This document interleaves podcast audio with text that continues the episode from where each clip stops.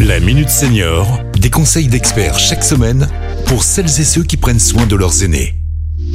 Pierre-Marie Chapon. Bonjour, bonjour à tous. En cette fin d'année, la tradition nous invite à faire un bilan et de bonnes résolutions. Je vous propose de revenir dans un premier temps sur les chroniques qui m'ont particulièrement marqué en 2022. Tout d'abord, cette expérience interactive avec Laurence, conseillère en prévention santé à la CARSAT Rhône-Alpes. Alors, je vous invite pour commencer cette chronique à un petit moment de détente.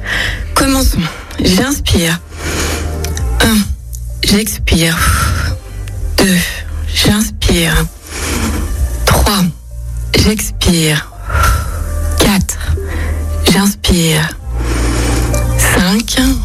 J'expire. 6. Bon, on pourrait continuer ainsi jusqu'à 12 et même recommencer plusieurs séquences. Prolonger cet exercice permet en effet de respirer suffisamment longtemps en conscience pour poser son attention et ralentir le rythme cardiaque. Maintenant que nous sommes détendus, une invitée m'a particulièrement marqué et ému. Cette chronique concernait un sujet qui est malheureusement toujours d'actualité et peut-être encore plus aujourd'hui avec l'inflation. Je parle des restos du cœur. C'est vrai que euh, le 26 septembre 85, Coluche lançait sa petite idée de cantine gratuite à destination des personnes à difficulté.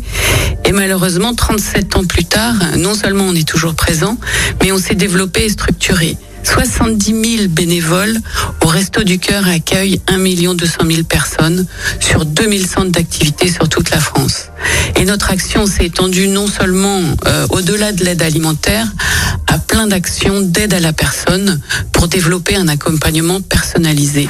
Nous avons également traité la sécurité à deux reprises avec l'adjudante chef Bonnefond de la Gendarmerie nationale. Utilisez toujours l'entrebailleur. N'ouvrez pas directement et grandement votre porte. Vérifiez par le Judas. Exigez également une carte professionnelle et le justificatif de passage. Si la personne n'est pas en capacité de vous fournir ce justificatif ou une carte professionnelle, surtout n'ouvrez pas euh, la porte et composez tout de suite le 17. Alors quelles sont nos bonnes résolutions pour 2023 Eh bien de nombreux sujets que nous traiterons dès janvier. Le plan national anti-chute, la communauté senior où j'irai rencontrer des utilisateurs, l'habitat, notamment auprès des bailleurs sociaux, et bien entendu la santé et la 17e édition du défi autonomie. Nous aurons largement l'occasion d'en reparler. Bref, un programme riche que je partagerai désormais avec Delphine qui me rejoindra dans les prochaines chroniques. Je souhaite tout le meilleur à Stéphanie qui part vers d'autres aventures. Très belle année 2023 à vous tous, que vous soyez seniors, aidants, parents, enfants et rendez-vous dès janvier pour votre rendez-vous, la Minute Senior.